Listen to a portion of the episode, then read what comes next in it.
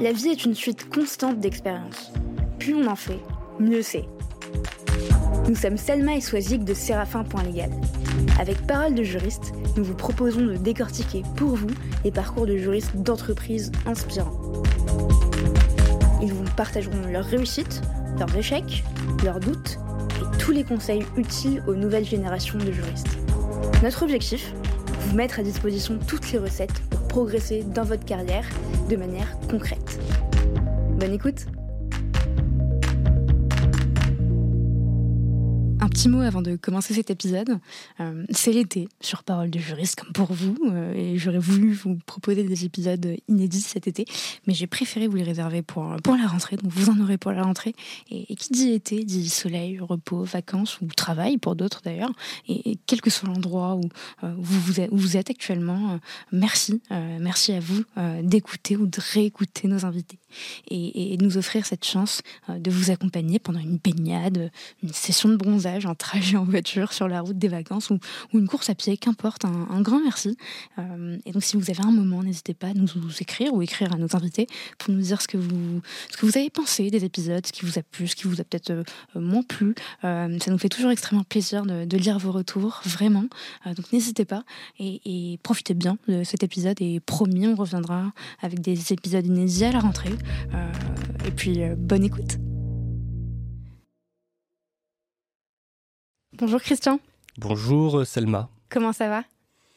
Écoute, euh, le temps, parce que souvent vous commencez votre euh, podcast en parlant du temps. Le temps à Paris ici est peut-être pas radieux, mais en tout cas il est plutôt merveilleux. Je suis venu sur mon petit vélo, une vingtaine de minutes, et puis j'ai réfléchi un petit peu à parole de juriste. Super. À ce qu'on pourrait se raconter. Et alors, qu'est-ce que à quoi tu, as pensé en pensant justement à parole Eh ben, j'ai pensé à quelque chose qui est au titre, parole de juriste. Euh, moi, je viens, euh, on a eu l'occasion d'en discuter un petit peu, je viens euh, chez les avocats, j'ai passé la barrière vers le monde de l'entreprise. Et je me suis dit, en définitive, l'avocat, alors là, c'est le petit moment latin, l'avocat, c'est advocare, c'est porter la parole pour. Et la parole de juriste, vous donnez la parole à. Mhm. Et vous donnez la parole au juriste, c'est-à-dire un public au sein de l'entreprise qui n'a pas forcément l'occasion d'avoir mhm. cette parole. En tout cas, on ne la lui donne pas de manière naturelle.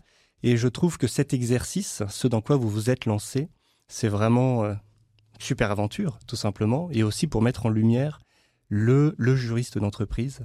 Et ça, c'est intéressant. Et du coup, le titre, Parole de juriste, il est superbe. Et ben ce sera le nouveau générique de Parole de juriste.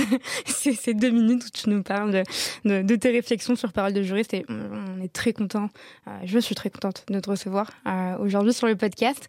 Euh, pour, pour, la petite anecdote, au-delà du temps, on, devait enregistrer il y a quelques semaines et, et tu m'as appelé il y a pratiquement un mois pour t'excuser du, du, du, délai de retour et en me disant et en présentant une superbe excuse. Et tu me racontais que euh, tu t'étais lancé dans un super projet de rédaction euh, de, de, bouquins euh, de livres, de romans, de, enfin, tu nous en parleras, tu feras une meilleure description que moi, en partant d'une question que t'as posée ta fille.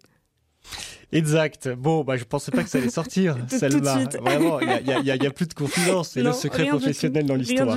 Alors, effectivement, il y a quelques années, on rentre de, de vacances, j'ai euh, une de mes filles qui euh, me demande, alors que j'allais faire euh, un plein, un plein d'essence, me demande si l'essence que je vais mettre dans la voiture, en définitive, c'est bon pour la planète. Et j'avoue que j'ai un petit peu séché.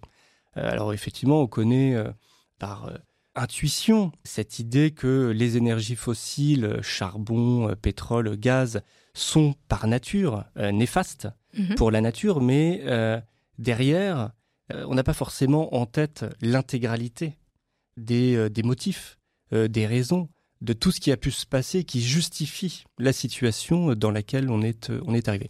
Alors bien entendu, j'avais écouté comme tout le monde, lu des livres, écouté, regardé des documentaires, été sensibilisé, mais il y a une différence, et ça c'est peut-être le propre du juriste, entre être sensibilisé à mm-hmm. et en fait se plonger dans pour maîtriser les choses, maîtriser les chiffres, maîtriser l'histoire, maîtriser les ordres de grandeur. Et donc j'ai pris effectivement trois ans. Trois ans pour euh, lire quelques rapports, euh, regarder quelques quelques chiffres, quelques petites et pages, puis quelques petites pages. Et je suis euh, voilà, j'ai voilà, puis je me suis j'ai commencé à écrire une première fois, j'ai abandonné, J'ai repris une deuxième fois, j'ai de nouveau abandonné. Et puis là, je me suis dit, allez, faut y aller. Au moins, je le fais pour moi. Alors, euh, attention, hein, il ne s'agit pas d'une publication chez Albin Michel. Euh, mais en tout cas, le faire pour moi et répondre à cette question que, que ma fille Margot m'a, m'a posée. et alors, je finis par ça. En définitive, c'est assez vertigineux. Mhm. C'est-à-dire que si on regarde d'un point de vue uniquement historique, euh, les énergies fossiles, c'est la première révolution industrielle 1780, mais c'est surtout la machine à vapeur de James Watt, c'est 1750. Et 1750, 1850, 1950, c'est trois révolutions industrielles. Donc en fait, on nous demande aujourd'hui, l'objectif c'est 2050 pour la neutralité carbone, on nous mhm. demande aujourd'hui en 30 ans de compenser ou d'annuler un développement et une logique économique euh, qui existe depuis 250 ans. Et en fait, c'est vertigineux. Euh, et derrière, on a des explications de dissonance cognitive, de, etc., de décalage des points de référence pour les nouvelles générations. Et le défi, il est énorme. Et donc, à la fin, on se pose une question euh, ouverte. Qu'est-ce qui est, qu'est-ce qui va marcher? Est-ce que c'est une croissance mmh. verte ou est-ce que c'est une décroissance? Et, voilà, je pense que c'est vraiment l'alternative dans laquelle se trouvent nos, euh, nos sociétés aujourd'hui. C'est une réponse longue pour une petite question et on s'éloigne vraiment de notre sujet. Et non, on, ne s'éloigne pas du tout du sujet. Et, encore une fois, nous, on adore les, euh, tout ce qui se fait dans un temps long. et on, prend le temps de, de, poser les questions et aussi d'écouter les réponses. Et, je trouve que c'est un magnifique cadeau qu'un père peut, peut, faire à sa fille euh, que de lui offrir un, ce, beau travail que tu fais aussi pour toi, bien sûr. Oui, bien sûr, oui, tout à fait. Mais c'est un, bel héritage, en quelque sorte, au-delà des aspects financiers, mais évidemment. Euh, on, a un peu commencé par, par la fin, euh, d'une certaine manière. Mais ce que je te propose dans un premier temps, c'est que tu puisses te présenter, me dire qui tu es, euh, qu'est-ce que tu fais, ce qui te passionne, et, qui est le Christian Mouchel de l'entreprise et hors entreprise. Mmh. Moi, j'ai 37 ans, je suis père de deux petites filles un ancien avocat, passé de l'autre côté euh, de la barrière, comme on pourrait dire. Et euh, pour le reste, bah, je crois qu'on a euh, quasiment une heure et quelques, si on n'est pas mis à la porte avant pour, pour en parler. et alors, quand même, j'ai pensé à quelque chose, je crois que c'est Christophe Diver hein, qui évoquait ça, qui aime le foot. Moi, je suis désolé Selma, je ne joue pas au foot, je fais du handball. J'espère que j'ai le droit quand même de rester euh, ici euh, Alors, effectivement, on est des grands fans de foot euh, sur ce podcast. Et quand je dis on, je parle de moi. Mais tu as le droit de rester parce que j'adore le handball, handball d'ailleurs. Handball, handball, handball, handball. handball. Et, et j'en faisais, enfin, j'en faisais en EPS comme, comme tous les, les jeunes au, lycée, au collège, mais j'adorais être dans la position de, de gardien de goal. ah oui. Ah oui, risqué. Risqué, mais c'était la partie où je performais le plus et la, plus challengeante. Donc tu, tu peux rester, évidemment. Merci. Et euh, pour parler de ton parcours, euh, tu as commencé par, tes études par une prépa à Paris, euh, puis une licence de droit à Rouen, un master 1 de droit international et européen en Finlande, en Erasmus, et un master 2 en droit public des affaires à Bordeaux. Est-ce que tu gardes un bon souvenir de, tes études de droit? Je, garde un, je garde un bon souvenir de tout mon parcours d'études. Ça a duré quand même presque, presque 9 ans, 8 ans et demi. Mhm. Euh, en incluant la prépa. Euh, et le droit n'est pas forcément venu tout de suite euh, en, premier choix. Je m'étais initialement orienté plutôt vers des études d'économie, avec vraiment un goût pour, pour l'économie, pour la microéconomie, pour la macroéconomie. Et c'est vraiment progressivement que les choses se sont faites. Euh, on est en France sur un système qui sélectionne beaucoup par les maths. Mm. J'avoue que mes matières fortes, c'était plutôt la littérature, l'économie, la philosophie, l'histoire. Et euh, il y a eu un petit ratage hein, euh, aux, grandes écoles de, commerce, HEC, je ne sais pas si on appelle, on appelle ça encore les parisiennes, mm-hmm. en tout cas HEC, SEC, SCP, etc. Et je me suis retrouvé à un moment donné à, à devoir choisir. J'ai, est-ce qu'il fallait cuber? On cube lorsqu'on a des bons résultats en maths. Ce n'était pas forcément le cas. Est-ce qu'on part faire de l'économie à la fac Ça peut être intéressant, mais on retrouve cette problématique des mathématiques. Mhm. Et surtout, il y a, euh, je pense, un problème de visibilité, un petit peu de type de, job mhm. qu'on peut faire. Voilà. En tout cas, le droit est beaucoup plus marqué. Euh, on, peut être magistrat, on peut être notaire, on peut être avocat, on peut être huissier. Et ça, ça parle davantage. et donc je suis plutôt parti effectivement vers, vers le droit. Le droit mène à tout, je crois que c'est ce qu'on se dit. Et, après coup, je me suis dit, mais le droit, c'est des maths. Donc j'ai retrouvé les maths sur le chemin. Le droit, c'est tout sauf du verbe, quasiment. C'est principalement des mathématiques. C'est réussir à, à, poser une équation avec mm. des paramètres et puis voir ce qui en sort.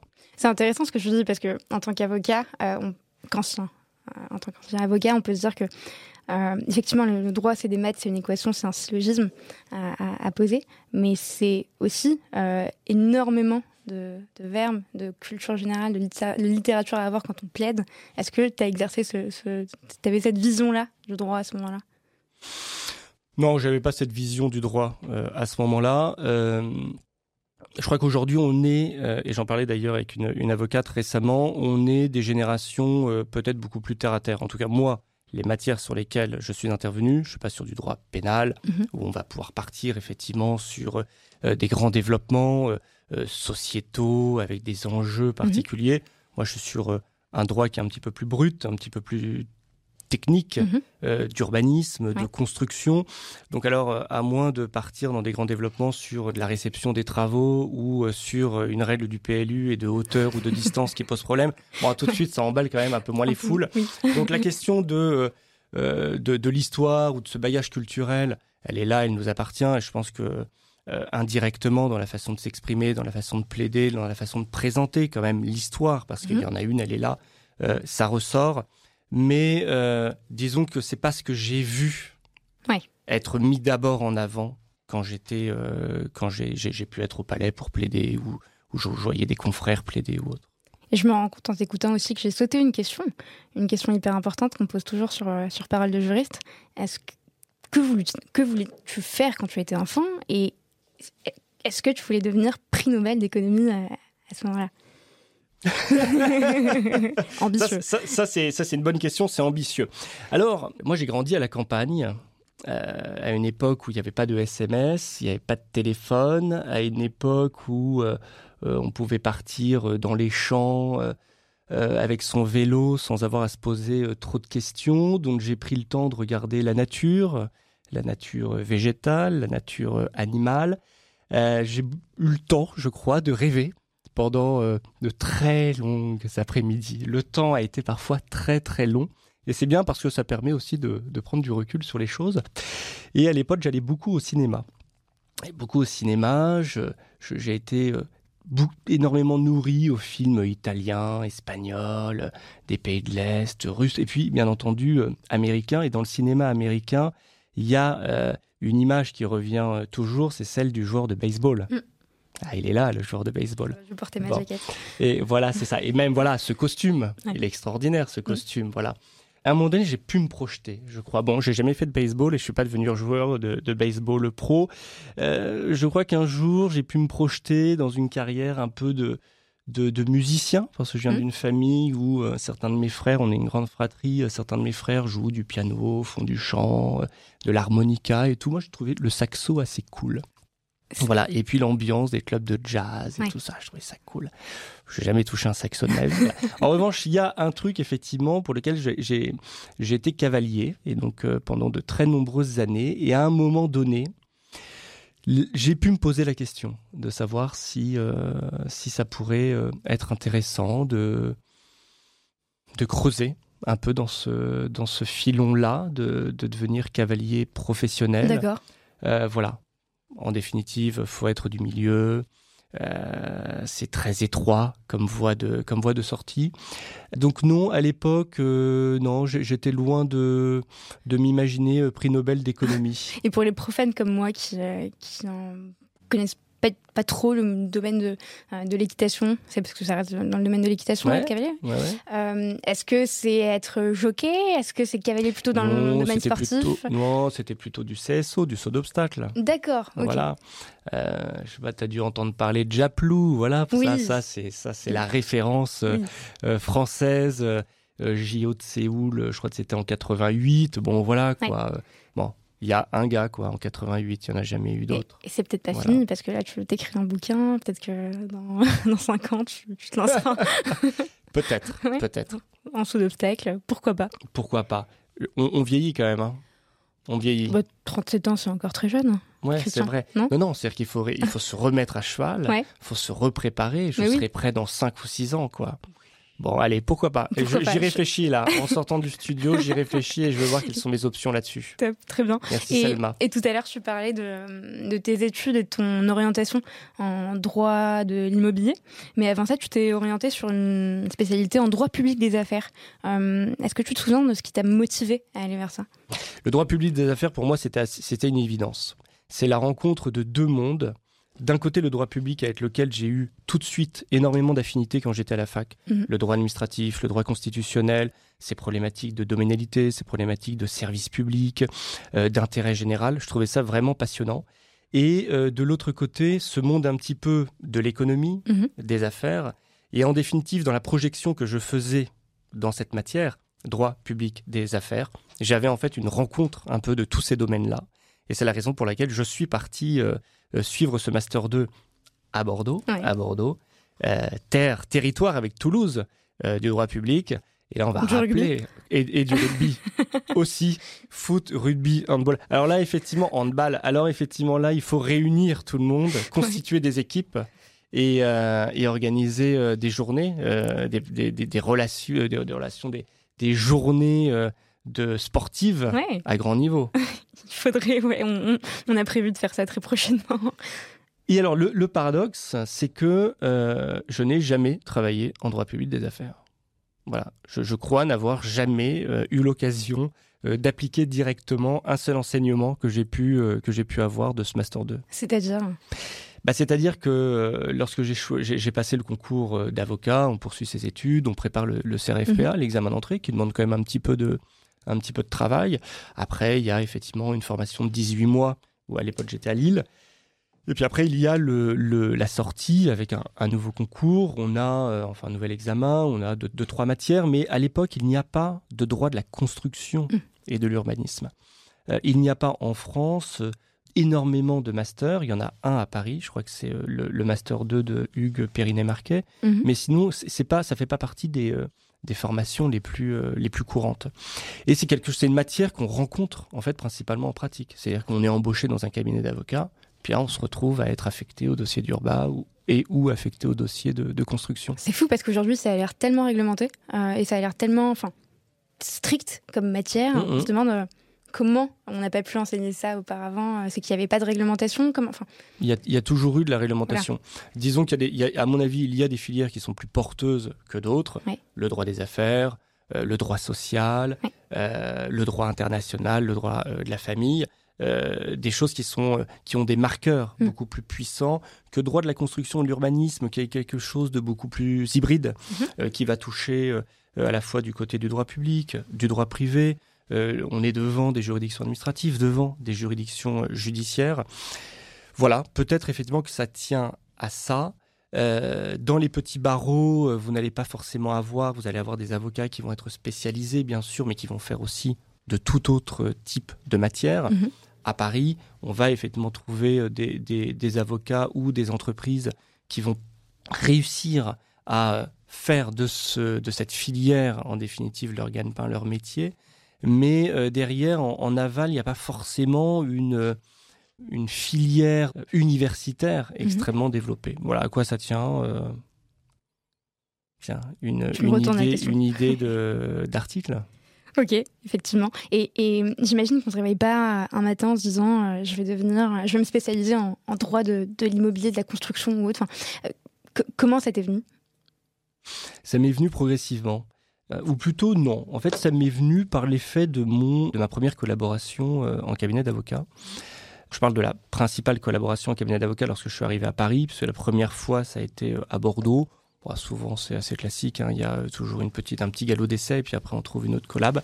Et ça, ça a été vraiment la grosse collaboration où le cabinet était spécialisé en droit de la construction, et moi, je suis arrivé avec un petit bagage en urbanisme, et puis progressivement, on a développé, en définitive, tous ces pans urbanisme, construction, assurance construction, et puis de manière beaucoup plus générale, le droit de l'immobilier. Mhm. Voilà. Ok. Et, hum, pour les profanes comme moi, encore une fois, qui ont peut-être du mal à distinguer urbanisme, immobilier, construction, mhm. quelles sont les différences entre les trois? De manière très, très simple. Ouais, très simple. On prend un immeuble qui euh, va être construit ou qui a été construit. Mhm. D'abord, on va, on, va, on va avoir une programmation mhm. au niveau de cet immeuble. On va concevoir cet immeuble, on va concevoir son implantation spatiale. Donc j'ai un terrain, mhm. forcément il est assis sur un terrain. Est-ce que sur ce terrain, j'ai le droit de construire? Ok. Ok quelles sont les règles d'urbanisme que je dois vérifier? Ça, c'est écrit dans un document qui s'appelle le plan local d'urbanisme, qui dit ici, vous devez, euh, vous ne pouvez pas dépasser telle hauteur, vous devez vous implanter comme ça, vous devez avoir des baies, euh, des fenêtres de tel euh, type, vous devez avoir tel type euh, de surface, vous devez avoir tel type de telle typologie de logement, notamment pour les logements collectifs, puisqu'on on, et on en parlera plus tard, mhm. on a à Paris des obligations, enfin à Paris, dans toutes les villes de France, il y a des obligations de construction de logements sociaux. Mhm. Voilà. Et ça, c'est pour la partie urbanisme. Et puis la partie construction, en définitive, c'est une fois que l'on commence à construire l'immeuble, on va poser on va faire des, fondations, euh, des pieux, des micro-pieux, bref, on a des mhm. entreprises qui interviennent, des locateurs d'ouvrages. Et là, on passe, on bascule de domaine, on est sur le, sur le terrain de la construction pure. Mhm. Et puis après, on va être sur le terrain de l'assurance construction. Mhm. Vous avez des désordres qui affectent l'immeuble qui a été construit, il a été mal construit. Et eh bien là, effectivement, on va regarder quelles sont les pathologies du bâtiment et derrière si des assurances peuvent payer les travaux réparatoires. C'est à peu près ça. Là, je te parle maintenant de l'immobilier que je connais, mhm. sur lequel je travaille, c'est-à-dire mhm. plutôt en maîtrise d'ouvrage. Maintenant, l'immobilier, c'est extrêmement vaste. Mhm. On a une partie qui va être liée à la construction, mais aussi une partie qui va être liée à la gestion de l'immeuble. La gestion de l'immeuble, c'est euh, est-ce que mon immeuble il va être en copropriété? Est-ce qu'il va être en euh, association syndicale, en ASL, en AFUL Est-ce que je vais faire de la volumétrie euh, Comment, quel type de baux je vais pouvoir conclure est-ce que c'est un bail d'habitation Est-ce que c'est un bail euh, commercial euh, euh, Comment je vais optimiser la gestion de mon immeuble, notamment par exemple au niveau des charges, etc. etc. Donc en fait, c'est une matière qui est assez hétérogène. Hum, vous avez, tu vas trouver des gens qui vont par exemple ne faire que du bail commercial, mhm. d'autres qui vont faire que du bail locatif, ils appartiennent à la famille de l'immobilier. Moi, je suis en maîtrise d'ouvrage, je vais appartenir à la famille de l'immobilier. Mhm. Mais autant qu'un property, euh, celui qui fait du property management ou du facility mhm. management, qui va effectivement se revendiquer aussi de cette famille de l'immobilier. De l'immobilier. Donc c'est toute une chaîne de valeur, tout le cycle de vie euh, de la de la, enfin, du terrain et donc de, de, l'urbanisme jusqu'à derrière la gestion euh, d'un immeuble. C'est plus clair pour moi. C'est ça. Beaucoup plus clair pour moi. Et effectivement, il faut raisonner en termes de cycle de vie. Ok. Euh, on a parlé du CAPA, ta collaboration, de, notamment à Bordeaux. Euh, justement, en 2011, tu obtiens le CAPA, euh, ce qui te permet de prêter serment et de devenir avocat quelle réussite. Tu, rejoins le cabinet BFC avocat pendant un an, puis mhm. Genesis avocat pendant sept ans, en te spécialisant en droit de l'immobilier et plus spécifiquement sur les projets de construction. On parlait de la différence entre construction et urbanisme et dans cette grande famille d'immobilier. Comment euh, on se sent la première fois quand on porte cette belle robe d'avocat euh, alors qu'on a juste une vingtaine d'années? Comment ça se passe? Euh, Oui, oui, oui, une bonne, une bonne vingtaine d'années. Eh bien, ce que j'ai ressenti, je crois qu'il y avait trois niveaux de lecture. Le premier niveau, c'est par rapport à la profession. C'est-à-dire qu'il y a, à partir du moment où on porte cette robe, matériellement, physiquement, il y a quand même un poids euh, un héritage d'une tradition, d'une histoire, d'une tradition, euh, d'une profession euh, qui charrie un imaginaire collectif qui est juste incroyable. Et la preuve, hein, on le voit entre mm. avocats et juristes d'entreprise, que ça peut renvoyer comme image. et qui se matérialise par ce costume professionnel qui est, qui est bien connu. Il y a ce concentré d'histoire, c'est-à-dire euh, cette robe noire qui est, euh, qui est héritée de la, de la soutane euh, des religieux, qui a 33 boutons, etc., etc. Et ça, on le ressent. Le deuxième niveau de lecture, c'est par rapport à soi-même. C'est-à-dire, c'est quand même l'accomplissement de quelques années de, de travail. Et, et, on peut se dire, yes, I did it, quoi. Yes, yes, I can. comme Cristiano Ronaldo aussi. comme, comme, dirait l'autre. Et puis, un troisième niveau qui serait par rapport aux autres. C'est-à-dire, en définitive, euh, être à la hauteur d'une profession exigeante, mhm. mais au-delà de la profession, être à la hauteur de ses clients. Ces clients euh, qui vont être exigeant et pour qui on doit tout donner, pour qui on doit être disponible et pour qui on doit gagner. Si on n'a pas, quand on est avocat, la logique de la win, ça sert à rien. Il faut pas être deuxième, il faut être premier. Il faut être premier. En tous les cas. Il faut être premier. C'est certain. Il y a toujours une manière de gagner. Euh, un client est assigné, on obtient gain de cause à 100% superbe. Un client est assigné. On lui réclame un quantum de, on va dire, 100. Mm. On réussit à faire diminuer ce quantum à 50. C'est déjà une victoire. Bien sûr. Voilà. Et il y a toujours un moyen de gagner, il y a toujours une faille dans un dossier. Et c'est ça qui est passionnant. Et là, je parle de quand on est juriste, en définitive. Mm-hmm. Euh, euh, c'est d'investiguer les dossiers pour trouver la faille. ça, c'est superbe. Et comment on fait quand on est. Euh, parce que quand on est avocat et quand on, a une bonne, euh, j'imagine, une bonne assurance de responsabilité euh, professionnelle en cas de problème. Mais comment on fait quand on est avocat, jeune avocat, qu'on a cet esprit de la win et bah, qu'on a quelques dossiers où ça se passe pas aussi bien, qu'on a des clients exigeants? Est-ce qu'on arrive à prendre du, recul? Comment on fait pour ne pas trop se, faire du mal ou se briser et, et avoir des, je sais pas si tu vois ce que je veux dire, mais comment on fait pour, euh, pour se préserver, justement? Face à, face à des clients très exigeants euh, et dans des circonstances où, en fait, euh, on, a du mal à montrer la, valeur ajoutée, la, win qu'on a pu avoir, sur les, par exemple, sur le, le quantum de 100, quand on gagne Bon, on se fait violence. Ouais. Soit on monte en compétences, donc on travaille, puis on travaille tard, mhm. tard dans la nuit, mhm. tard le matin, mhm. et puis on va se coucher à l'heure où on est en train d'enregistrer. Euh, soit on va parler à son client aussi. On remet les choses à plat. Il y a peut-être eu euh, un malentendu. Mhm. Euh, maintenant, je pense qu'il ne faut pas réfléchir, il ne faut pas raisonner en termes de responsabilité professionnelle. Le jour où on commence à se dire est-ce que j'ai une bonne responsabilité professionnelle, c'est qu'en fait on a déjà on, se dit qu'on est déjà dans la loose. Oui. Et ça, à mon avis, c'est pas bon. Moi, j'ai jamais réfléchi en termes de responsabilité professionnelle sur aucun de mes dossiers. Bien entendu que l'échec euh, peut intervenir à tout moment. Et l'échec, il fait partie, il fait partie de toute, de toute entreprise que l'on peut avoir, mhm. que, euh, dans ce métier du juridique, mais dans n'importe quelle autre euh, entreprise. Parfois, lorsque ça peut mal se passer avec un client, il faut se questionner soi-même, bien entendu, s'interroger sur l'angle qu'on a pris, la perspective qu'on a pu emprunter, qui n'était peut-être pas la bonne. Mhm. Parfois, faire un reset, et euh, reprendre avec un nouveau regard, mm. repartir de zéro. Euh, on aura peur de perdre du temps, mais en définitive, on gagnera du temps à en avoir perdu. Euh, et parfois, tout simplement, discuter avec son client mm. et comprendre la source du malentendu. Et le malentendu bien expliqué, ça arrive à du bien entendu. Donc, se faire violence, bien travailler, bien s'entourer peut-être aussi. Bien s'entourer. Bien sûr. C'était ton cas. Est-ce que tu, tu, tu, peux nous parler justement de ces expériences en, cabinet d'avocat euh, Est-ce que tu te sentais bien entouré euh, sur tes premières années de collaboration? Comment, comment se sont passées ces premières années?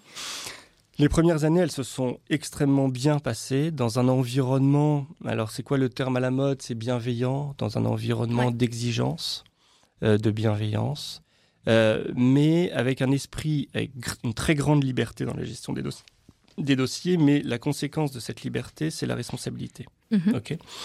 Il y a, moi, j'ai été entouré à la fois effectivement par la personne qui gérait le, cabinet, euh, très engagée dans la défense euh, de ses clients, tous des clients institutionnels mhm. ou des assureurs ou des promoteurs, et puis euh, une équipe et un staff administratif extrêmement sympathiques, des assistantes au top, et ça, ça compte énormément parce que la structure en définitive de pyramidale, euh, elle n'existe pas.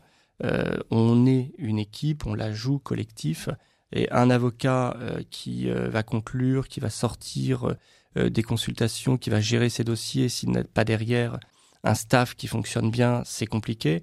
Mais sans ce staff, il n'y a pas grand-chose qui peut sortir. Donc en fait, c'est un petit peu dans les deux sens que ça se passe. non, moi, je, suis ravi. Mes, mes années en tant qu'avocat sont très, très bien passées. Et la preuve, c'est que je n'ai pas changé de, je n'ai pas changé de cabinet d'avocat.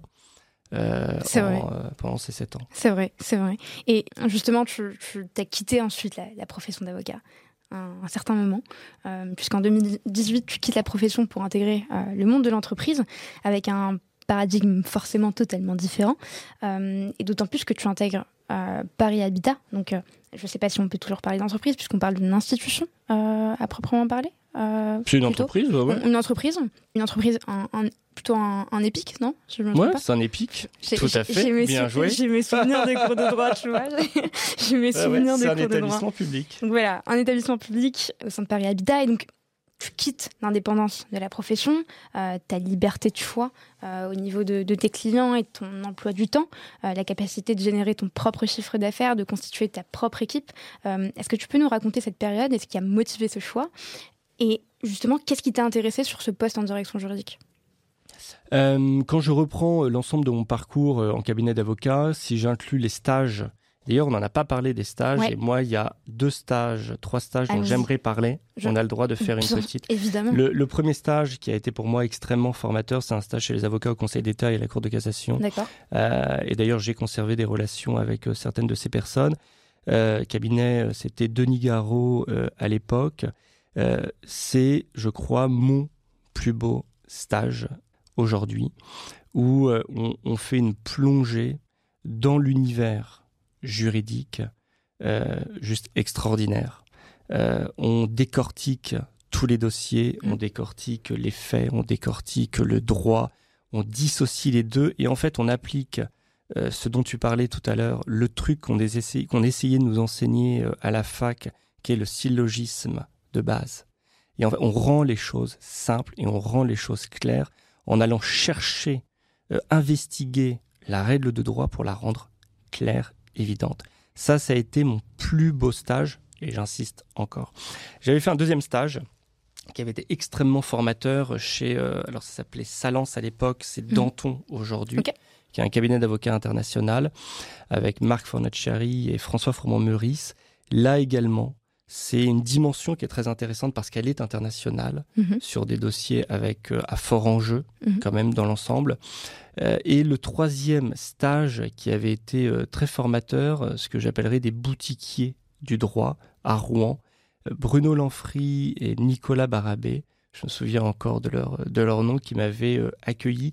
Et ça, c'est une ancienne génération, surtout pour Bruno Lanfry, une ancienne génération d'avocats qui arrivaient à enchanter des dossiers, des dossiers techniques. Tu en parlais tout à l'heure, tu disais mais comment on plaide? Et je te disais mais on plaide de manière technique et pas forcément extrêmement exaltante. Mhm. Et ça, c'était des générations d'avocats qui arrivaient à renverser des dossiers, à les, à les déconstruire pour les reconstruire.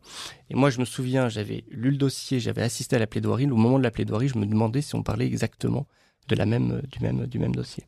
Bref, j'en ai oublié euh, ta question. Non, non, non mais tu t'en parlais C'est bon. Euh, lorsque je, lorsque je, je, cumule à la fois tous les stages que j'ai pu faire et cet exercice professionnel, ça fait à peu près 10 ans de vie passée euh, du, côté de, du côté de la robe noire.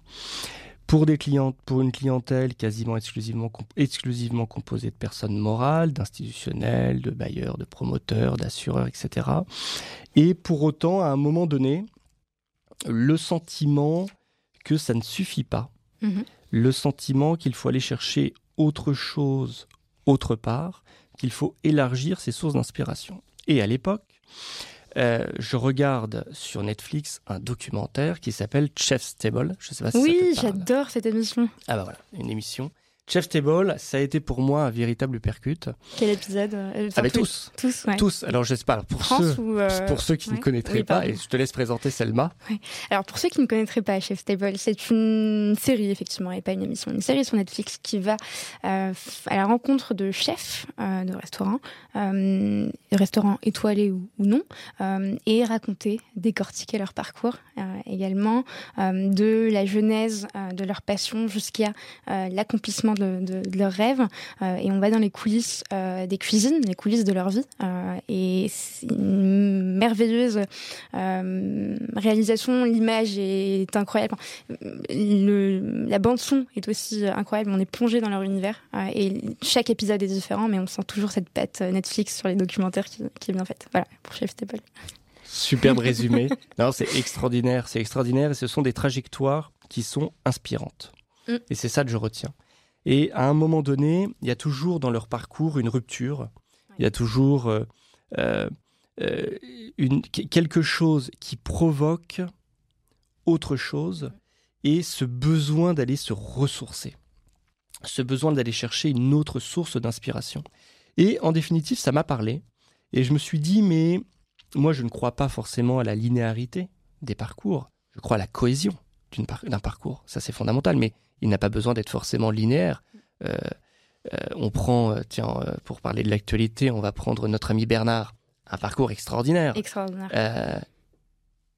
cohérent à ses yeux. Mm. Pas forcément linéaire. Voilà. Mais on a peut-être en France cette tendance à vouloir suivre une voie qui est écrite. Et effectivement, ça peut être rassurant, individuellement, mais aussi collectivement, parce que l'ordre social vous amène à. Mais euh, c'est aussi intéressant de d'aller chercher comme ça, de, de euh, to pick up, d'aller euh, cueillir à gauche, à droite des expériences différentes. Et d'ailleurs, c'est un petit peu le, je sais plus, le, nom du, du podcast, c'est quoi? Parole de juriste. Parole de juriste. Le podcast qui décortique les parcours de juristes inspirants. Voilà. Non, c'est pas ça. De quoi? Euh, C'est euh, euh, les expériences enrichissantes. Ah oui, c'est le, c'est dans le générique. C'est dans le générique. De début, effectivement. ouais, tout à fait. La vie est une suite constante d'expériences. C'est ça. Voilà, c'est ça. Et moi, j'y crois. Pourquoi est-ce que ça s'arrêterait au moment des stages? Pourquoi est-ce qu'on ne pourrait pas poursuivre après? Bien entendu, tout mm. en étant cohérent par rapport à ce par rapport à sa trajectoire, ce qu'on a fait avant, mm. ses forces, ses faiblesses, et puis ce qu'on ce qu'on veut faire, ce qu'on veut faire après. Bon bref, tout ça pour dire que euh, moi je n'avais pas de connaissance de l'entreprise. Le paradoxe, c'est que je travaillais exclusivement pour des entreprises, euh, acception large de la notion d'entreprise, mm-hmm. bailleurs, promoteurs, etc. Euh, et que je me suis dit que c'était exactement le moment d'y aller. Et tu y es allé, et donc tu as rejoint un acteur majeur du logement social à Paris en proche euh, banlieue. Votre mission chez Paris Habitat, euh, n'hésitez pas à me corriger si je me trompe, c'est de développer l'offre de logements sociaux et offrir une réelle qualité de service aux locataires. Donc votre mission, c'est aussi construire, loger, réhabiliter, je vous cite, hein, renouveler les territoires, attribuer des logements, assurer un cadre de vie agréable, animer la vie locale euh, des, des, Parisiens et des Parisiennes qui, qui sont justement dans ces logements à Paris Habitat. Ce qui représente donc un énorme challenge au, vu de la pénurie euh, de logements euh, que connaît l'île de France, euh, puisque la plupart des, communes en île de France, ou du moins Paris et en proche banlieue, sont des zones tendues, si je dis pas de bêtises. Uh-huh. Et là, tu, tu, tu, viendras apporter ton, ta, vision et ton expertise sur le sujet. quelles sont les, les, missions et le quotidien d'un responsable juridique immobilier chez Paris Habitat? Hum. Est-ce que avant tu me permets de prendre juste deux minutes pour euh, parler du passage de jury, d'avocat à juriste en entreprise? Évidemment. Parce que j'ai deux points saillants quand même euh, euh, auxquels, auxquels, auxquels j'ai réfléchi. Le premier, ça a été l'écosystème. Mhm. C'est-à-dire que on change complètement de paradigme. Et ça, c'est, ça peut être, c'est frontal, c'est, ça peut être difficile au début à saisir. C'est-à-dire qu'on passe d'un système où l'avocat est au centre d'un écosystème judiciaire. Dans lequel il a véritablement sa place, à une organisation où le juriste d'entreprise n'est plus au centre d'eux, mais il est à côté d'eux. Il est l'allié d'autres intervenants. Mhm. Euh, ça, ça, ça a été pour moi, euh, et je continue encore là, après trois ans, de, m'interroger en définitive sur la place exacte que doit avoir le juriste d'entreprise pour accompagner au mieux, à côté d'eux, en étant l'allié d'eux, des, autres, des autres métiers, des autres fonctions. D'où ton engagement également pour, euh, avec AFGE. Euh, d'où l'engagement, je pense qu'on aura peut-être l'occasion d'en parler après. On rencontre d'autres métiers. Dans le monde judiciaire, il y a des marqueurs, il y a des métiers qui sont assez clairs, et, et chacun est un petit peu dans sa, dans sa filière, mhm. l'avocat, l'huissier, le notaire, le magistrat, etc. Et là, tout d'un coup, on se retrouve euh, confronté à une diversité des métiers. Paris Habitat, c'est plus de 80 métiers, qui concourent tous à la réalisation d'un seul et même but, la mission qui est portée par l'entreprise. Et derrière, la notion de culture d'entreprise. Il m'a fallu un peu de temps, en définitive, pour réussir à, pour, à agréger l'ensemble de ces éléments euh, et, voilà, en tout cas pour ceux qui se retrouveraient dans ma situation, c'est intéressant, je pense, d'écouter et de prendre, de, le noter tout de suite euh, euh, pour la suite. Et le deuxième point, et je pense qu'on aura l'occasion d'en parler après, c'est la question du langage. mhm. euh, voilà, qui m'a beaucoup, sur lequel j'ai beaucoup, je me suis beaucoup interrogé, sur lequel j'ai essayé de travailler un petit peu. Ça a été ces deux points l'écosystème et le paradigme qui est diamétralement opposé, et le langage qu'on utilise et qu'on doit utiliser en entreprise, qui est une véritable bascule. Voilà. on en revient à euh, ta question euh, de base, Paris Habitat. Oui. Paris Habitat, euh, c'est une, grosse entreprise. C'est le premier bailleur social européen. C'est une entité publique, un établissement public. Et alors du coup, si tu te souviens de tes cours établissement public, ça veut dire un rattachement à une collectivité locale, la ville de Paris, mhm. et une mission spécialisée. création, fabrication, gestion de logements sociaux, mhm dans un univers géographique donné, Paris et la métropole. Et pourtant, c'est le premier, et j'insiste, hein, c'est le premier bailleur social européen. Je, vais, te donner quelques chiffres. Bien sûr. Euh, c'est toujours intéressant. Paris Habitat intervient sur la totalité des arrondissements parisiens, mhm. intervient dans 54 communes de la métropole. C'est 125 000 logements. Euh, pour 285 000 habitants, c'est-à-dire plus de 8% de la population parisienne logée. 42 200 places de parking. 4 300 locaux commerciaux, 2 900 collaborateurs, 80 métiers, un chiffre d'affaires de presque 1 milliard d'euros, et des filiales, Aximo et Habitation Confortable. Euh, voilà ce qu'est Paris Habitat, c'est-à-dire qu'effectivement, c'est euh, c'est un gros acteur mhm. euh, dans immobilier, alors principalement à Paris. C'est euh, un ensemblier quasiment euh, urbain et social qui façonne, fabrique la ville d'aujourd'hui et la ville de demain. C'est des, chiffres qui, qui, sont effectivement hyper impressionnants. Et, moi, je voudrais savoir, enfin, c'est une question qui n'était pas prévue, euh, mais euh, qu'est-ce que ça représente pour euh, quelqu'un qui vit à Paris, donc un, Parisien, de travailler pour Paris Habitat, que, quelles que soient les fonctions. Est-ce que, tu, sens un engagement, tu trouves un sens dans le fait de bah, proposer des logements sociaux? Comment tu vois les choses, toi, en tant que salarié de Paris Habitat? Il y a une utilité, il y a, bien entendu une fierté mhm. et euh, un sentiment euh, d'utilité sociale mhm. euh, qui est directement visible. Et quand on parle d'immobilier, qui s'incarne aussi directement par la construction mhm. d'un immeuble ou bien la réhabilitation d'un immeuble et derrière une augmentation de la satisfaction des locataires. donc le, en tant que Parisien, alors j'habite en dehors de Paris, mais effectivement je travaille à Paris et je peux le voir, euh, les bailleurs sociaux sont véritablement là pour façonner euh, la ville euh, de demain de manière pérenne, durable, et ne travaillent pas que sur la construction ou la réhabilitation, mais travaillent aussi sur tout un, un pan, un volet social des publics en difficulté. Mm. C'est pas ce sur quoi je travaille au quotidien, mais en tout cas c'est l'une des missions de, l'entreprise, euh, des publics en difficulté, des publics euh, fragiles, des seniors. sur aujourd'hui la, grande réflexion dans le cadre du projet stratégique 2030 de Paris Habitat, c'est la ville du quart d'heure.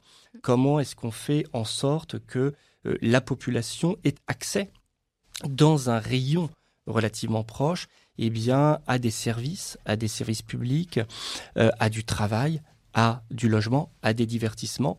Euh, Paris Habitat va par exemple apporter un soin très important au traitement réservé aux pieds d'immeubles. Est-ce qu'on ne met que des surfaces commerciales mhm. Est-ce qu'on met des équipements publics Est-ce qu'on met des crèches Est-ce qu'on met euh, euh, des équipements sportifs Et donc effectivement, en définitive, lorsqu'on tire ce fil qui va au-delà de ce sur quoi les problématiques juridiques qu'on traite au quotidien, ça s'intègre dans cette mission beaucoup plus large. Mm. Et ça, c'est vraiment passionnant. Euh, alors, avec Paris Habitat, une dimension politique qui est bien entendu extrêmement forte, sur laquelle je ne rentrerai pas parce mm-hmm. que je n'ai pas forcément à m'étendre, mais qui est extrêmement forte aussi, puisqu'on est euh, un levier de, de la ville de Paris, en tout cas pour réaliser les objectifs qui sont fixés par, par la ville de Paris, même s'il y a bien entendu une autonomie mmh. de, de, fonctionnement. Voilà, en gros... Paris Habitat, c'est bien plus qu'un logement, finalement. Eh bien, je pense que tu pourrais être embauché par la com Paris Habitat, c'est bien plus qu'un logement. c'est bien, c'est ça. Mais c'est complètement ça. Je, pense que Thomas ne sera pas très content si je dépose mon CV à la com de Paris Habitat. Est-ce que tu peux bah, justement nous, parler, euh, tout à l'heure je te posais la question des, euh, des missions du quotidien d'un responsable juridique immobilier, mais aussi des, challenges juridiques dans un, organisme comme Paris Habitat. Quels sont-ils? Moi, euh, y a, il y a euh, on, le voyait tout à l'heure, il y a euh, énormément de métiers euh, au sein de, Paris Habitat. Donc la direction juridique est une direction extrêmement vaste, organisée en, en, différents pôles. tu vas trouver le pôle marché, marché public, qui va travailler effectivement sur tout ce flux. et pour le coup, il y en a un qui est énorme de marché, de lancement des appels d'offres, d'analyse des candidatures, d'établissement des rapports euh, d'appel d'offres et de désignation euh, des candidats. Euh, tu vas avoir un autre pôle dédié davantage aux locatifs, locataires entrants, locataires sortants. Mhm. donc ici, c'est la gestion des baux d'habitation. tu auras aussi une agence commerce dont la tâche principale et essentielle est de gérer l'intégralité des baux, des commerciaux. Mhm. tu vas avoir aussi une entité un peu spécifique qui s'appelle le domaine non affecté, euh, qui va euh, signer ou gérer des baux euh, un peu atypiques, des baux temporaires, des conventions d'occupation pour des durées limitées, ce qu'on va appeler de l'habitat intercalaire c'est-à-dire entre le moment où tu récupères un immeuble et puis le moment où tu vas lancer une opération de, construction, de réhabilitation, mhm. il peut se passer quelques mois, voire quelques années, eh bien, au lieu de laisser cet immeuble vide, eh bien, vacant, on va le proposer à, des, associations. Ça peut être des associations d'artistes, ça mhm. peut être des publics euh, en difficulté et des associations qui travaillent là-dessus et qui cherchent euh, des, structures. Euh, il va y avoir un pôle, un pôle assurance aussi, bien entendu. Tout le volet, à la fois les assurances au moment, pendant, pendant, qui vont couvrir les risques pendant les chantiers, puis effectivement les garanties postérieures à la réception des travaux. Et puis, la maîtrise d'ouvrage, ce sur quoi moi j'interviens, euh, sous l'angle euh, d'un accompagnement à la fois en amont et en aval, en amont euh, avec la direction du développement, celle qui va prospecter, trouver le foncier, et à Paris c'est de plus en plus compliqué d'avoir du foncier pour, construire, qui va rechercher des, équilibres contractuels dans les montages qu'elle va pouvoir mettre en place, euh, et, la détermination des meilleurs contrats, euh, bail amphithéotique, bail à construction. Aujourd'hui, il y a un nouveau bail qui est révolutionnaire, qui s'appelle le bail réel solidaire, qui permet, je ne sais pas si tu en as entendu parler, non, mais je, euh, qui permet à, en définitive, des, populations dont les ressources se situent en dessous de, certains seuils, et eh bien d'accéder à la propriété. D'accord. Ça, c'est révolutionnaire parce que tu as aujourd'hui un, un prix euh, marché, euh, marché libre mhm. à environ 10 000 euros euh, à Paris. ça fait baisser le prix du mètre carré à environ 5, 5 500 euros le, mètre carré. Et c'est des biens qui sont proposés par Paris Habitat C'est des biens qui sont proposés par un office qui s'appelle l'Office de foncier solidaire, dont Paris Habitat est membre. D'accord. Voilà. Mais effectivement, on va travailler, je vais travailler par exemple sur ce type de, de problématique. Et puis plus en aval, c'est-à-dire euh, un accompagnement pour deux types de directions. La, euh, direction de la réhabilitation, mhm. c'est-à-dire qu'on a un parc immobilier existant que l'on va réhabiliter, avec aujourd'hui un gros focus sur l'objectif d'une ville neutre en carbone. Mhm. Et ça, c'est la réalisation du plan climat, principalement euh, de la rénovation euh, thermique, et euh, des opérationnels en construction neuve, où là tu as un foncier, et puis effectivement tu vas sortir une opération, une opération neuve. En tout, c'est peut-être plus de 50 opérationnels qu'il faut accompagner au quotidien sur toutes ces problématiques. Et donc, et donc, toi, dans ton pôle de maîtrise d'ouvrage, c'est ça euh, Oui, juridique, mais plus affecté effectivement à la maîtrise d'ouvrage. Affecté à la maîtrise d'ouvrage, vous êtes, es tout seul, vous êtes une équipe, On est, on est trois là-dessus. et, vous travaillez avec des cabinets d'avocats On travaille avec quelques cabinets d'avocats en contentieux pour la défense contre les recours de permis de construire. D'accord. une opération de construction, ça cristallise les enjeux, ça peut provoquer des inquiétudes mhm. pour les riverains. Mhm. Et donc, effectivement, il faut, il faut pouvoir défendre euh, contre les recours qui sont intentés euh, contre les permis, et puis aussi aller, euh, aller à l'avant, de l'avant, et puis aller discuter avec les riverains. mais souvent, il y a eu des concertations bien en amont, mhm. et ça, c'est une spécificité aussi des bailleurs sociaux, c'est-à-dire que l'horizon temporel n'est pas forcément le même, et donc on a le temps d'aller voir les habitants des quartiers, d'aller discuter des projets qui vont être, qui vont être déployés mhm. pour éviter justement d'avoir euh, beaucoup de contentieux. Vous avez un chiffre euh, Non, c'était une colle que je, viens de te poser, désolée. non, mais ça doit être intéressant d'avoir aussi ta, ta, vision d'ancien avocat euh, dans le suivi de, ces contentieux. Je ne sais pas si ça fait partie de tes missions, mais tu dois évidemment bah, suivre ça avec un œil très éclairé parce que c'est des choses que tu as fait auparavant. Euh, comment ça se passe? Est-ce que tu as envie de, prendre parfois le rôle de l'avocat Alors moi, d'une manière générale et d'une manière assez naturelle, je prends beaucoup le lead. Ouais. Voilà, c'est comme ça parce que j'ai été formé comme ça. Tu es un numéro 10. Euh, comment? Tu es un numéro 10. Ouais. C'est-à-dire que euh, on doit porter les dossiers des clients. Mm. Quand j'étais avocat, je n'ai fait que ça. Il faut porter les dossiers il faut trouver des solutions. Mhm. On ne peut pas dire qu'on n'a pas de solution. Mhm. Et donc effectivement, ce qui nous a formés en tant qu'avocat, on reste juriste. Un avocat, c'est un juriste. Mhm. Donc en tant que juriste, pour moi, en définitive, les différences sont assez mineures. Donc cette aptitude que j'avais à porter les dossiers avant, je la garde bien entendu en étant juriste d'entreprise. Je suis pas certain parfois euh, je ne sais pas s'il y a des avocats avec qui je travaille qui m'écouteront, ce soit forcément le plus. Voilà. C'est vrai que je challenge beaucoup et je sais à peu près où je veux aller dans la détermination des stratégies juridiques. J'accorde une très grande confiance dans les cabinets d'avocats et je pourrais même aller au-delà. Il y, a, y a parfois une frilosité chez les avocats et tu parlais d'assurance responsabilité professionnelle où effectivement on a cette crainte, cette peur de, mm. de voir euh, euh, leurs responsabilités mises, mise en cause. Euh, alors là, je ne parle pas pour euh, l'établissement Paris Habitat, je parle pour mon compte. on pourrait aller, je pense, vers une sorte de gentleman agreement, c'est-à-dire de dire à un moment donné aux avocats, OK, on est ensemble, on bosse. Mhm. Moi, j'ai besoin de quelqu'un qui m'appuie au-delà de la mission. Il y a la consultation, allez au-delà, prenez position avec moi, accompagnez-moi jusqu'au bout. Et ça, parfois, c'est ce qu'il manque, je trouve, chez les avocats. Ça pêche. le message est bien passé en tout cas. et on, en avait parlé notamment avec Johanna Rouquayrol. Euh, superbe épisode. Ouais, superbe Quelle énergie. Superbe personne. C'est elle qui parlait de la famille. Oui. Oui, c'est ça. incroyable, incroyable Johanna. Mais on en a parlé aussi avec Florence Saint-Hilaire qui était à la tête euh, des, contentieux euh, chez IBM. Et, je renvoie aussi nos auditeurs à ton épisode, surtout à, l'écouter, mais aussi aux, épisodes avec Johanna et, Florence.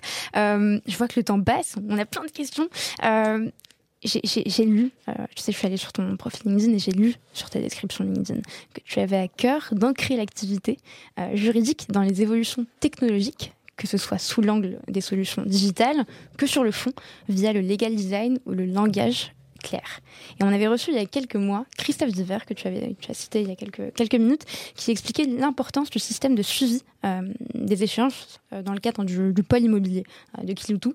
ils étaient passés d'un parc de 75 à 500 agences et il expliquait qu'en termes de valeur ajoutée, ça leur avait permis de faire une économie de 400 000 euros en deux mois en déterminant bah, tout de suite quels étaient les, contrats les plus importants à renégocier.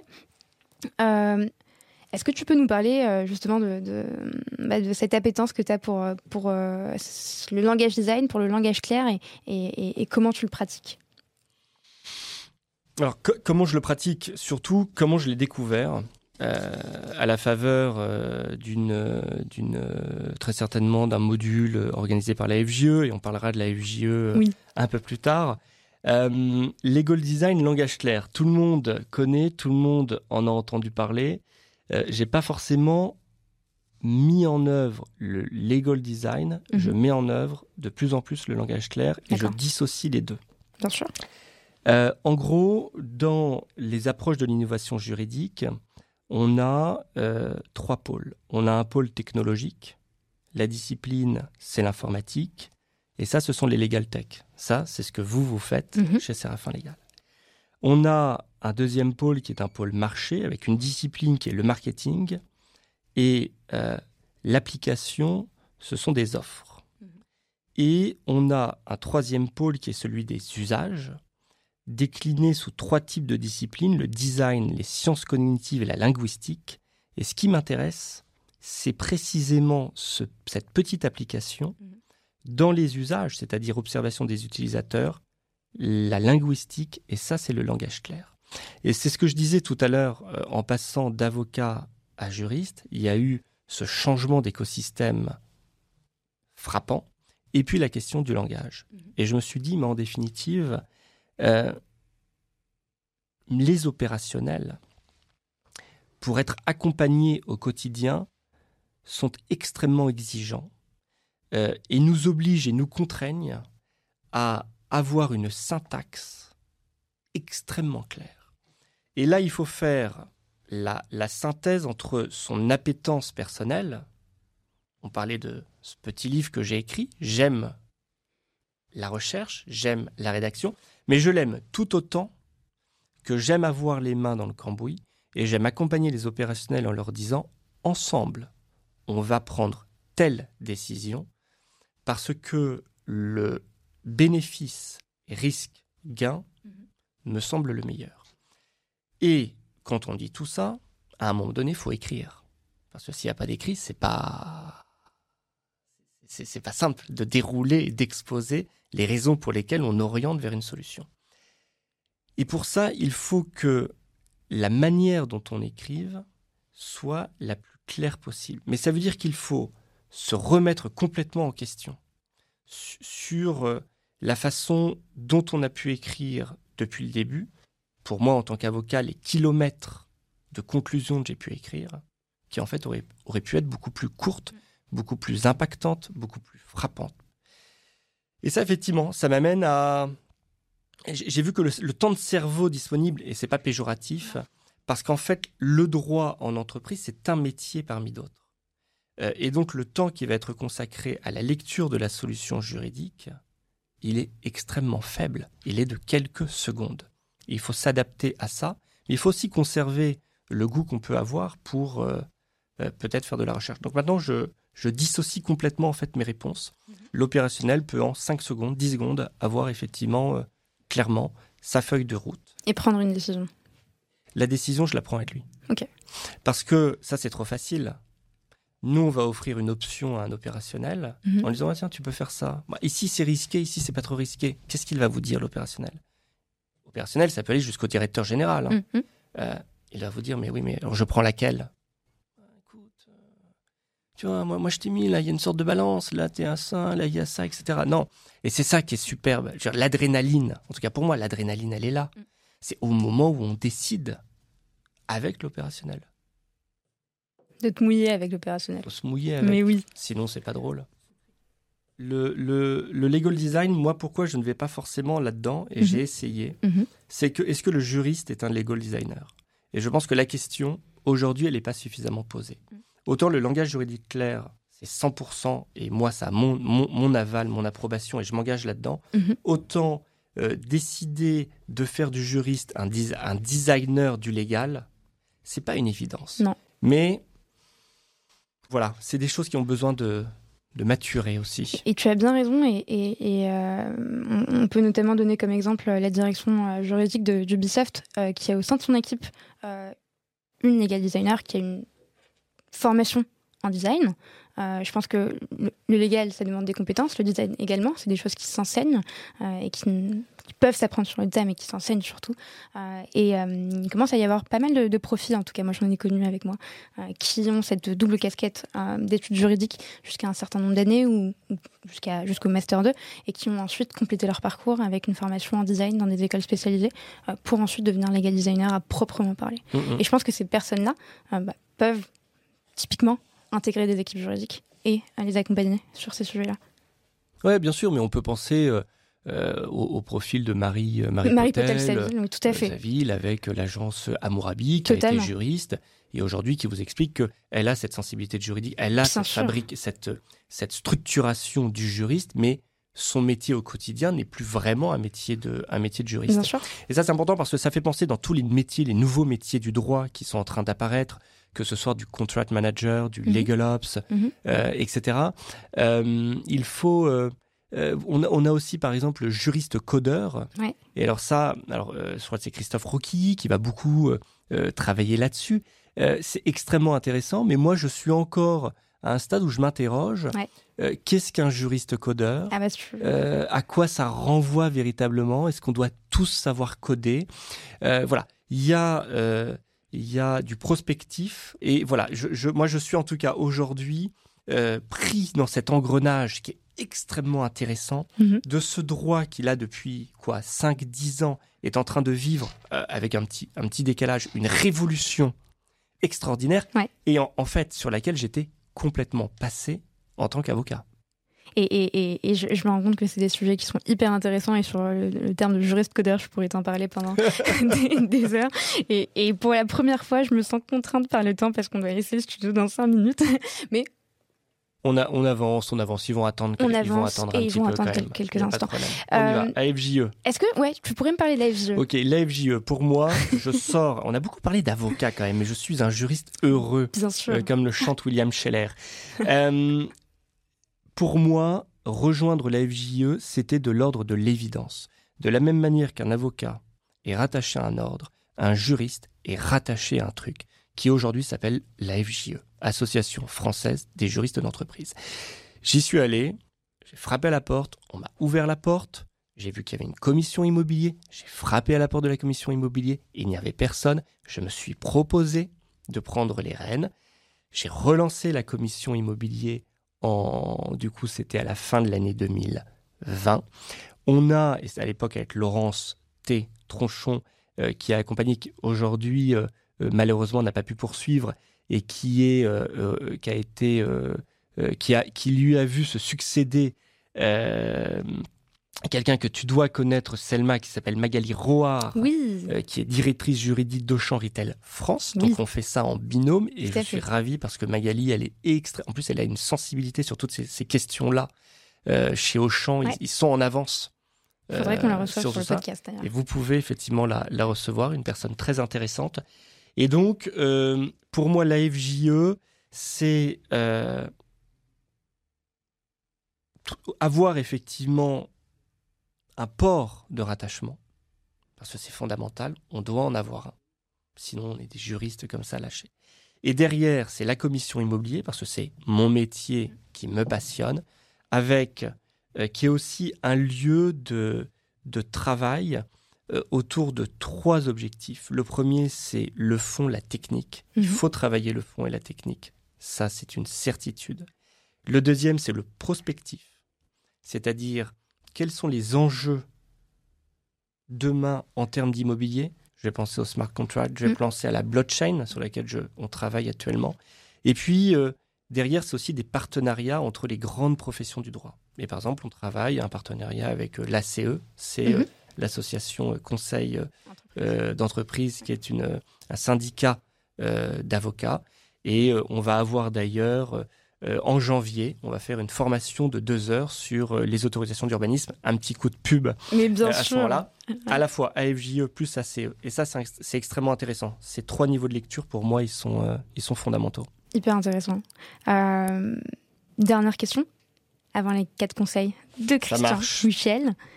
Quels sont les challenges, les objectifs que tu voudrais réaliser et qu'on pourrait te souhaiter pour la suite de ta carrière euh, les challenges. Devenir cavalier. Devenir cavalier, cavalier du droit. Euh, non, tout simplement, moi j'ai le souhait de, de poursuivre, euh, de continuer à me nourrir, de continuer les, les, expériences qui permettent comme ça de s'enrichir.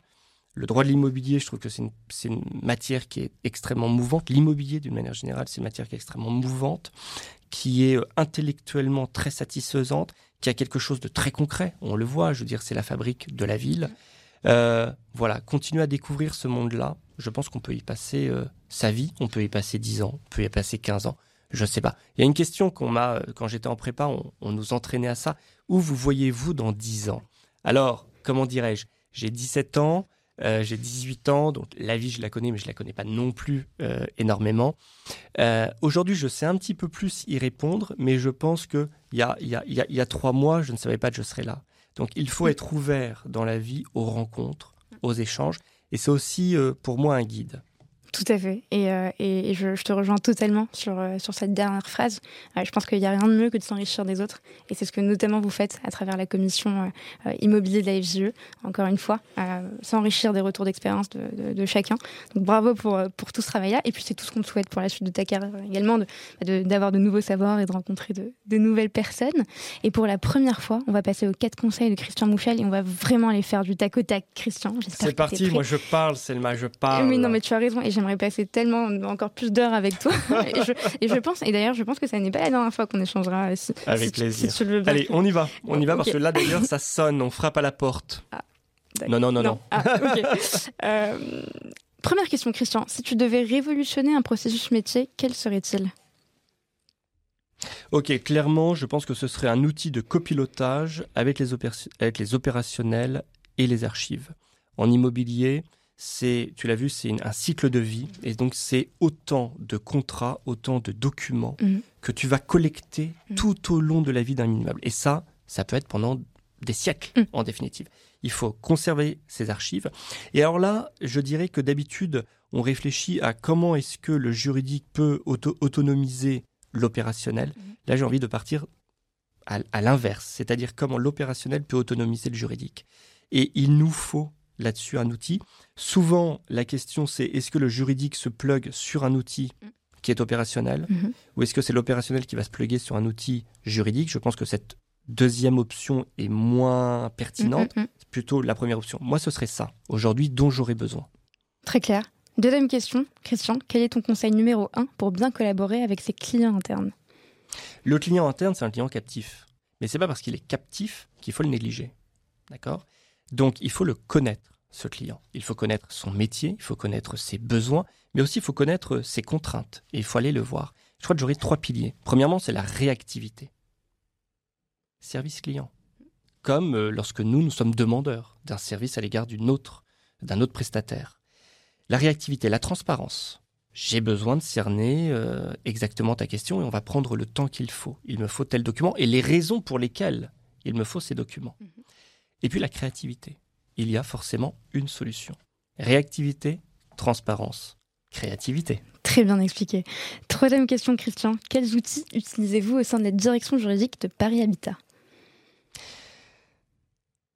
Là, je te prends trois minutes parce qu'effectivement, on l'a vu, il y a énormément de métiers et donc pour chaque métier, il y a euh, des solutions mhm. qui existent. Alors, J'y vais. Secrétariat juridique. Pour la gestion des instances, il y a un recours à des solutions de gouvernance en utilisant la plateforme DiliTrust. Mhm. Donc ça, c'est la gestion des conseils d'administration, euh, du bureau du conseil d'administration. Je pense que tout le monde doit à peu près euh, connaître. Dématérialisation des documents, vote, euh, possibilité de générer des PV, prise en compte des votes, calcul automatique des, des quorums, etc. Les marchés publics, on a effectivement une procédure qui est 100% digitalisée, mais ça c'est une obligation qui est faite avec un portail, un profil acheteur public, avec un portail qui s'appelle un portail AWS. Mhm. C'est-à-dire qu'effectivement, tout est digital. Ensuite, en interne, il y a euh, une sorte de paraffeur électronique. Alors ça, c'est un outil maison qui a été développé. Mhm. Et après, il y a des mécanismes de signature électronique. Les marchés, c'est 100% digital. La facturation, ça c'est aussi une obligation euh, gouvernementale qui est faite euh, à l'égard des acheteurs publics, mhm. c'est le portail Chorus Pro. Mhm. Les prestataires déposent leurs factures euh, sur ce portail qui mhm. ensuite va être traité de manière dématérialisée par euh, les différentes équipes. Les visas se font de manière dématérialisée. La gestion des sinistres pour les assurances. Il y a un outil qui s'appelle ICOS. ICOS qui est développé par Sopra. c'est une solution de gestion immobilière euh, avec la possibilité de, euh, de venir installer des modules complémentaires, etc. Et puis, il y a bien entendu aussi un CRM qui, je crois, est développé par Microsoft. Donc, on a quand même, au sein de la direction juridique, pas mal d'outils pour gérer ces quelques milliers de, de beaux et autres. Ça fait pas beaucoup, quelques petits milliers de, petits beaux. Dernière question, on qu'on fasse taper les doigts par Morgane. Ouais, Désolée Morgane si tu m'écoutes. Si tu devais donner un conseil aux nouvelles générations de juristes qui souhaitent progresser dans leur carrière, quel serait-il? Je, on, connaît tous, je crois que c'est Aristote qui disait, euh, ou Socrate, Socrate qui disait connais-toi toi-même. Et euh, lorsque j'étais en, prépa, euh, j'avais une, une, prof de philosophie qui nous a expliqué qu'en définitive, le connais-toi toi-même, ça voulait dire connais tes limites. Et elle avait eu cette phrase anodine mais qui parfois, à, moi en tout cas, m'a parlé, elle a dit toute limite s'il limite. Toute limite s'il limite. C'est-à-dire qu'une fois que je suis arrivé à une limite, mm. alors je la repousse. Mm. Repousser ses limites. Excellent. Un grand, grand, grand, grand, grand, merci, grand, merci, euh, Christian. Euh, encore une fois, on a beaucoup appris. Euh, moi, j'ai passé un super moment et je, Désolée euh, pour, pour ce temps euh, qui nous est un peu compté aujourd'hui. C'est vraiment exceptionnel. Normalement, c'est pas le cas, mais et, je suis sûre qu'on va continuer la, conversation dans un autre cadre. Je te souhaite beaucoup de, beaucoup de bonheur, euh, beaucoup de réussite pour ton, ton bouquin. Et puis, je te dis à très bientôt. Merci Selma pour cette invitation et merci encore pour tout ce que vous faites. C'est un super podcast. Merci Christian. À bientôt. Merci d'avoir écouté cet épisode jusqu'au bout. N'hésitez surtout pas à le partager autour de vous, ou encore comme moi, à inciter vos collègues à s'abonner au podcast. Si l'épisode vous a plu, laissez-nous 5 étoiles ou un commentaire, ça nous fait toujours extrêmement plaisir de lire vos retours. Enfin, si vous souhaitez découvrir comment Séraphin Légal révolutionne le secteur du contract management grâce aux nouvelles technologies, rendez-vous sur séraphin.légal, section Demandez une démo. Merci encore et à très vite